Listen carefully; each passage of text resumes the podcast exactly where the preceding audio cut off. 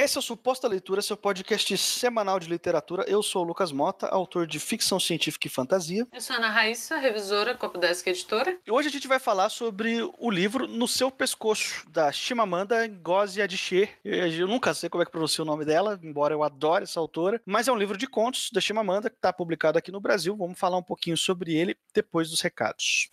E se você escreve e precisa de, de trabalhos de revisão de copydesk, você quer deixar seu texto pronto para ser publicado, para autopublicação, para mandar para a editora, para participar de edital, e tiver precisando de uma mão na revisão de texto, no copydesk, na edição, você pode entrar em contato com a gente. A gente presta esse serviço, estamos abertos, nossos canais estão abertos aí para a gente conversar e fazer um orçamento e ver como podemos ajudar. E num estágio anterior a esse, da finalização técnica do seu texto, você ainda está na construção criativa, eu ofereço serviço de leitura crítica, que é basicamente alguém ler o seu texto e dar um parecer sobre cenário, trama, personagens, o que, que funciona, o que, que não funciona, e ajudar você na construção do seu texto antes de, de fato, começar a finalizar ele para, seja lá qual for o seu objetivo, seja para mandar para uma editora, para você publicar de forma independente, participar de algum concurso, edital, seja como for. Tem esses os serviços da Raíssa, que são mais técnicos, e os meus, que são mais um estágio anterior ao dela, mas o link para os dois vai estar tá aí na descrição do episódio. Você pode entrar em contato com a gente pedir o seu orçamento. Em adição a isso, na Amazon você vai encontrar todos os meus textos publicados até então. Tem o um link aí também na descrição do episódio para você entrar lá e caso você queira conhecer o meu trabalho como autor. E hoje a gente vai voltar a falar de uma autora que a gente adora e a gente sempre fala dela. Ela, ela e o Gabriel Garcia Marques a gente sempre fala. É, que é a Chimamanda que é uma escritora nigeriana que está fazendo bastante sucesso de um tempo para cá, tanto no Brasil como no exterior. Ela é muito, ela é muito premiada na França, nos Estados Unidos. Todo mundo adora, não adoro essa mulher. E a gente escolheu para falar do No Seu Pescoço, que é um livro de contos dela publicado pela Companhia das Letras ano passado, do, mentira, 2017, e traduzido pela Júlia Romeu, que é como eu falei, um livro de contos, é uma seleção de contos dela. E a gente vai conversar um pouquinho, porque a gente ainda não tinha lido o conto da Chimamanda. Não tem muito que, que ficar dando sinopse de livro de contos, mas eu acho que eu posso dizer que são contos que retratam bastante a realidade nigeriana sobre vários pontos de vista. Os personagens são diversos, eles têm realidades diversas, eles são personagens que vêm da periferia, que vêm do interior, que vêm da capital, personagens que têm uma condição financeira melhor, uma condição financeira um pouco pior, e personagens que deixaram a Nigéria foram para os Estados Unidos, enfim, sempre a realidade do nigeriano em suas muitas facetas, né, é, lidando com dramas em várias circunstâncias diferentes. E, bom, a gente já falou sobre a Chimamanda aqui, se você por um acaso não ouviu ainda, o, o Suposta Leitura número 2 é sobre o Hibisco Roxo, que é um livro dela que a gente adora. A gente já tava, já tinha conhecido o texto da Chimamanda em romance, assim, numa narrativa mais longa, mas é a primeira vez que eu, pelo menos, tenho contato com contos dela, acho que você também, né, Raiz? Enfim, eu acho que eu já começo dizendo que ninguém me deixa na lona com mais facilidade do que a Chimamanda, assim, ela, o primeiro conto, já vou começar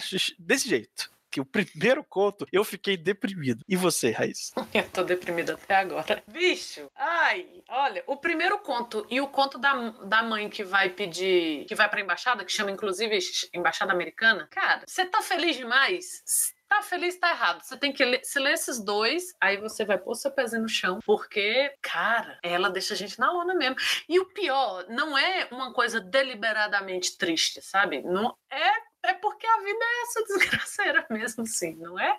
Não é? É diferente, por exemplo, tem um conto do Tolstói que eu gosto muito, que é um cara conversando com o cavalo dele porque o filho dele morreu e ele passa o dia inteiro. Oh, nossa, eu lembro desse conto me dá vontade de chorar. Ele passa o dia inteiro tentando conversar com alguém para contar que o filho dele tinha morrido e o quanto que ele amava o filho dele e ninguém escuta porque ele é cocheiro. Então ele começa a conversar, as pessoas sabe essa pessoa que entra no Uber e não quer falar com o Uber? É a mesma pessoa na Rússia do século XIX. Ah, cala a boca, cocheiro, não quero saber. E tá um frio do caralho. Ó, e aí no final do conto ele tá lá contando pro cavalo ele teve contato com o cavalo. E é tristíssimo, e é deliberadamente triste você ler isso você não quer ser feliz nunca mais. E a Chimamanda não, é outro tom. Ela não tem esse tom deliberadamente triste para escavar a miséria ali, para te mostrar, sabe? Mas ela faz esse retrato da vida das pessoas e, né, o retrato da vida das pessoas não é lá uma alegria.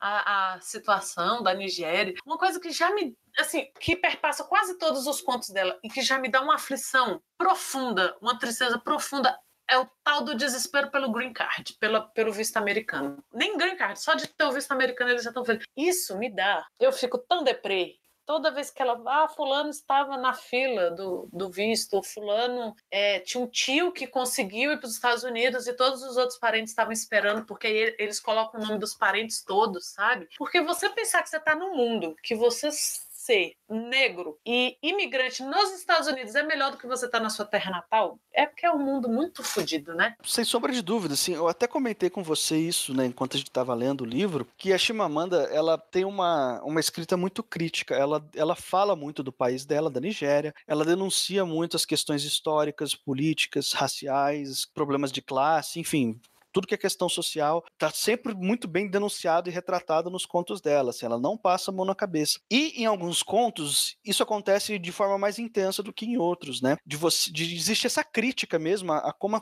como as coisas são no país dela. Mesmo ela tendo esse olhar crítico e não passando a mão na cabeça do leitor, assim, eh, não sei se a forma como ela descreve, não sei se é o estilo de texto dela, eu não sei dizer porquê, mas sempre que eu leio Chimamanda eu fico com vontade de conhecer a Nigéria. Tem alguma coisa que ela, que ela desperta em mim, assim, eu não sei se, é, se ela me gera muita empatia através dos personagens dela, não, não sei o que que é. Mas mesmo ela apresentando problemas às vezes muito sérios do país, coisas assim que normalmente se você falasse para alguém, a última coisa que a pessoa iria pensar é, poxa, quero conhecer esse lugar, quero conhecer esse país, porque ela tá falando às vezes de coisas horríveis que acontecem ali. E mesmo assim, eu leio o texto dela e eu fico com aquela, com aquela sensação, poxa, Nigéria, meu, eu queria conhecer a Nigéria, queria conhecer a realidade lá de perto dos nigerianos, assim. E o texto dela me passa essa sensação de, assim, eu não, não sei se empatia é a palavra certa, mas me dá uma vontade de saber mais sobre essa realidade que, ao mesmo tempo que tem similaridades com a nossa aqui no Brasil em alguns aspectos, é muito única, é muito diferente. E se não fosse, talvez, pelo texto dela e de outros autores nigerianos, a gente não teria a menor noção, a menor noção de, de como é a vida nesse lugar, né? E ela fala muito sobre isso, sobre as pessoas não terem a menor noção de como é lá. Volta e meia ela tem um personagem que, ou o personagem comenta que conheceu um americano, ou é o próprio americano perguntando assim: tem elefante na sua cidade? Nossa, tem casa lá? Como é que é? Você já tinha visto um carro antes? Ela mesma coloca isso assim: o, o estranhamento das pessoas quando se fala de África, quando se fala de Nigéria, quando se fala de lagos, né? Que as pessoas estão sempre assim: hum, você já tinha visto um cachorro quente? Nossa, primeira vez. Não, como que você fala inglês tão bem assim? Tal, e a língua de lá, né? Ah, as pessoas. E gera, você fica assim, ao mesmo tempo que, que causa esse, não é um estranhamento, mas esse distanciamento, é, porque é uma realidade muito peculiar, né? Muito de lá, assim. Mas tem algum, alguns elementos que, que a gente pode trazer para cá, né? Então a gente cria essa espécie de empatia mesmo, assim, a situação das mulheres ou a situação dos imigrantes, ou você vai ficando mexido com aquela situação, mas não, não num ponto não numa visão condescendente, assim, você não vai ficando condescendente com aquelas pessoas, ah, coitadas, é meio uma identificação pela realidade que a gente acompanha, né? Tanto brasileira, é uma realidade latino-americana, assim, aquela coisa meio universal de tá todo mundo ferrado. Eu não mencionei isso, mas os contos, eles se situam em tempos diferentes, em momentos diferentes da história da Nigéria. Alguns são mais contemporâneos, outros eles vão buscar as suas referências lá atrás, de décadas atrás, enfim. Então, alguns contos, eles, eles passam pela questão da colonização da Nigéria e, e, e da influência britânica e do quanto que isso fez mal para o país. É um negócio que a gente já tinha sido é, devidamente iniciado, pelo menos né, nesse tema, através do do livro da que a gente já falou daqui das alegrias da maternidade da da Butch Mexera. Nesse livro, ela já falava sobre essas questões de da, da colonização e, e, o que, que isso tinha de negativo em cima do da vida das pessoas dos, dos nigerianos, né? E aqui a Chimamanda continua falando sobre essa discussão também, traz levanta essas questões e tem um conto, eu não lembro qual conto que é agora, qual que é o nome do conto, que eu sou péssimo para gravar o nome dos contos, mas tem um conto que a, uma personagem casa com um homem que é nigeriano, mas que mora nos Estados Unidos. E ela chega lá, o cara ele é deslumbrado com tudo dos Estados Unidos e ele rejeita tudo que é da Nigéria. Então ele proíbe a esposa de sequer fazer comida típica da Nigéria. Ele, ele fala para ela: você tem que aprender como é que faz a comida americana. A comida americana é melhor. E assim, aí tem um lado que você pensa assim, né? Ele fala: ó, aqui eu escolhi casar com você porque você é,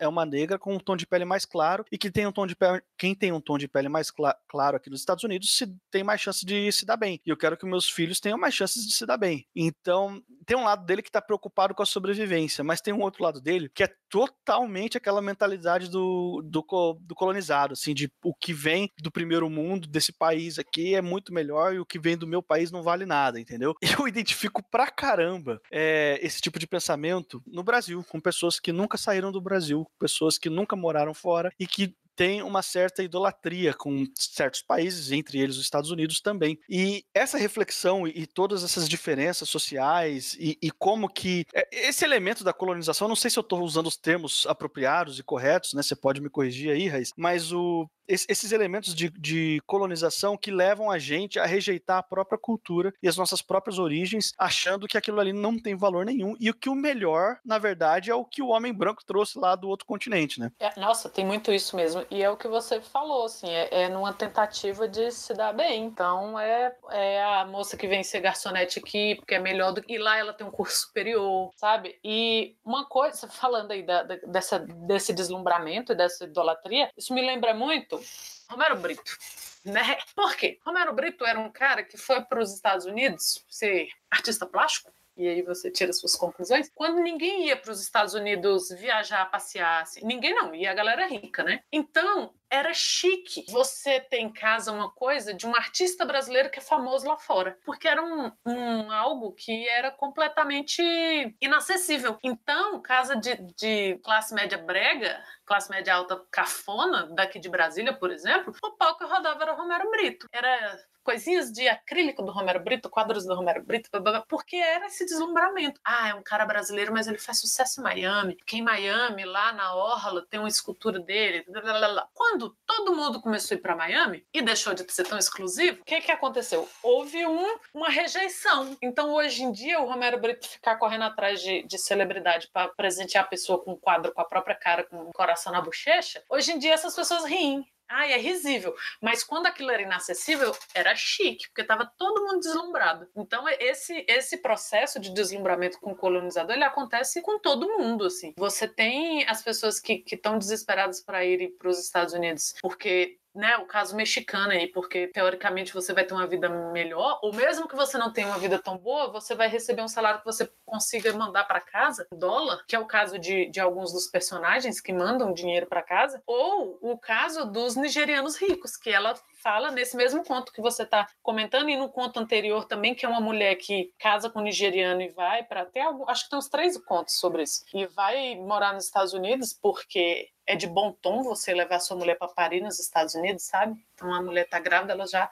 manda para os Estados Unidos e tem uma casa e moram sempre em bairros brancos e eles são muito ricos e tem duas casas, uma casa na Nigéria, tem uma casa nos Estados Unidos e tal. E eles têm esse deslumbramento de que é melhor, é um status assim, não basta você ser puta bem de vida, vida na Nigéria. A maioria deles são empresários ou são industriais. Você tem que ter uma casa nos Estados Unidos e você começa a rejeitar a sua cultura porque a sua cultura é atrasada. Então, ah, essa coisa de ir pra aldeia, de falar Igbo, de não sei o que, não. O bonito é, é o tom de pele mais claro, é o cabelo alisado. Tem uma, um conto que começa com a moça recebeu o visto para ir e a família dela falando que agora sim ela ia ter uma casa grande, um carro grande uma arma, porque é isso que os americanos tinham. É isso, não, não é só lá, infelizmente, assim, essa, essa cultura colonizadora perversa, né? Ela espalhou isso por, bem, não, eu ia dizer meio mundo, mas eu acho que é o mundo completo inteiro. É, você até comentou aí esse negócio do, do, dos personagens que deixam as suas casas e tem ensino superior. Tem um conto que conta a história de uma mulher que tem mestrado, mas vai trabalhar como babá lá nos Estados Unidos, né? Que ela tem essa essa transição, ela tá esperando pelo green card, então ela não pode ter um emprego mais formal, assim, dentro da área dela. E ela também não pode dizer que ela tem mestrado quando ela vai fazer entrevista de emprego para ser babá, porque é, os caras ficam inseguros e acham que, ah, não, mas você, assim que você conseguir um emprego melhor, você vai largar a gente. Então você aqui, para você ter um emprego, você tem que se comprometer a ficar tantos anos aqui cuidando do meu filho e você não pode ter nenhuma pretensão acima disso, entendeu? Então rola muito esse negócio de você pegar todo o potencial de uma pessoa que foi para um outro país, tentar uma, uma vida um pouquinho melhor para ela, e você dizer para essa pessoa, você não pode ser mais do que isso, você não pode passar desse nível aqui, você vai ser babá, não interessa o passado mestrado que você tem aqui. E quando ela, até o marido dela fala, ó, não fala para ninguém que você tem mestrado, porque isso vai te dificultar arrumar um emprego e não vai te ajudar em nada, entendeu? Então, essas pequenas sutilezas que tem no, no texto da Chimamanda, assim, que vão mostrando muito sobre como as coisas são injustas, né? E como as coisas vão acontecendo de uma forma tão é, é, é, o que você falou, é, não é aquele drama de fazer você chorar, mas de, de você ir se tocando que a vida pode ser bem cruel nas sutilezas também, né? Sim, e o, os contos dela todos têm essa, essa abordagem, né? Um, é uma tristeza de, da situação da pessoa, assim. E qualquer que seja a situação, a mulher rica, que foi porque o marido levou ela porque ela é um bibelô, ele tem que mostrar para os amigos que a mulher dele mora nos Estados Unidos, a mulher pobre, que, que precisa esconder que tem mestrado porque precisa de um green card. Tem um, um dos contos que a moça fala que o tio, ela vai porque o tio colocou ela lá na lista, ela acabou conseguindo o visto. E ela fala, o tio conta que ele recebe um punhado de dólares a mais lá por ano por ser negro, porque a, a, a empresa que ele trabalha queria passar uma, uma visão de diversidade, então acaba colocando a cara dele nos, nas propagandas, mesmo quando não tem relação nenhuma com a área dele, põe lá para dizer, olha só, nós temos um funcionário negro e paguei ele mais para ele não, não, não sair da empresa, né? E o tio leva isso na, ah, ok, né? Tipo, faz o quê? E é, é, essa relação do essa relação perversa do colonizador e, e a pessoa acha que ela tá fazendo um super bem. O cara dessa história da babá que você falou, que é um judeu todo judeu rico, né? Casado com a artista plástica, o filho natureba, eles são naturebas, o filho só come, sei lá, uma semana é macrobiótico, e ela fala muito dessas tendências, né, que gente rica tem. Ai, leu numa revista que é soja é bom, aí o menino fica tomando leite de soja. Aí daqui 15 dias, ai, tem que tomar suco de espinafre, aí o menino tem que tomar suco, e o menino é massacrado, coitado, assim, com, com aquela vida pseudo consciente de que, olha, estamos aqui no mundo, mas eles têm coisas contra as armas dentro de casa e tal, mas ele quer uma babá que seja uma babá e que não saia dali porque o menino precisa de acompanhamento até o final do ano letivo. Mas todo, todo liberal lá, assim, todo, ai, somos contra as armas, a mulher é artista plástica, nananã. Aí tem aquela, estamos, né, somos pessoas muito boas, mas a babá tem que ser babá. A babá é, e achar tudo exótico, né, tudo na babá é exótico, tudo da família, quando ela se, se refere à Nigéria ou a, a alguns costumes, é tudo muito exótico, e nós respeitamos isso, porque, nossa, nós, como nós somos bons. É, exatamente, né, o, o cara preconceituoso racista que, que, quer pagar de santo, né? Que quer pagar uma de, tipo assim, aliviar a barra dele, aliviar a culpa que ele sente, seja lá, ou até só ganhar mais status. Não se sente culpado, mas ele quer ser melhor visto na sociedade de alguma maneira. Então ele, ele usa desses truques aí, né? É, e fica aquela culpa cruada. Às vezes o cara nem, nem acha que é, sabe? Ah, não, eu não sou racista, não, eu sou ótimo, olha só. E você perpetua aquele esquema, porque você, a sua babá é um, um, imigrante que não tá legal ainda, e você quer que ela seja sua babá, e quando ela acaba contando para ele que ela tem mestrado, ele tem aquela reação meio, olha que ótimo, hum, hum. sabe? Quando a pessoa tenta disfarçar assim, aí a voz aumenta um, um semitom assim, ah, roupa, é um mestrador. Mas lá na frente alguém pergunta para ela: Nossa, você fala inglês tão bem. E ela é, então, na Nigéria é inglês que as pessoas falam, seus filhos da puta. E é, é o tempo todo tem essas, né, essas coisas, essas relações assim que são muito, muito confusas e acabam sendo muito dolorosas. A Chimamanda é uma grande contadora de histórias, né? Eu acho que a característica dela que me mais me encanta é isso, assim.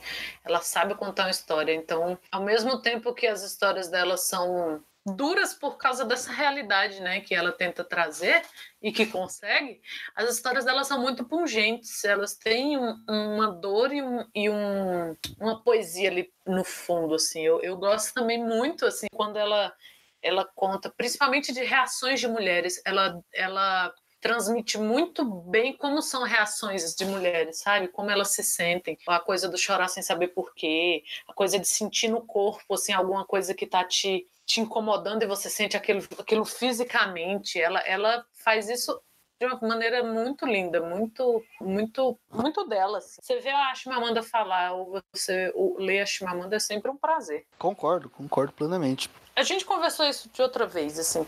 A grande massa, assim, às vezes ela. Às vezes não, ela tá errada sempre, sempre, mas às vezes ela acerta. E o sucesso que a Chimamanda tá fazendo é um desses acertos. Assim. Ela tá muito traduzida. Eu acho que quase todos, se não todos, todo, quase todos os livros dela são traduzidos para o português já. E tem vídeos dela com palestras em universidades, tem o, o já famoso TED dela, né? Sobre a história única. E é uma autora que vale muito, muito, muito a pena é, ser lida e, ser, e acompanhar a carreira dela, assim, porque ela tem muito, muito o que dizer. Tanto nos seus textos mais militantes, porque ela é, é, é uma feminista militante mesmo, ela advoga pela causa, quanto nos seus textos literários, que são belíssimos.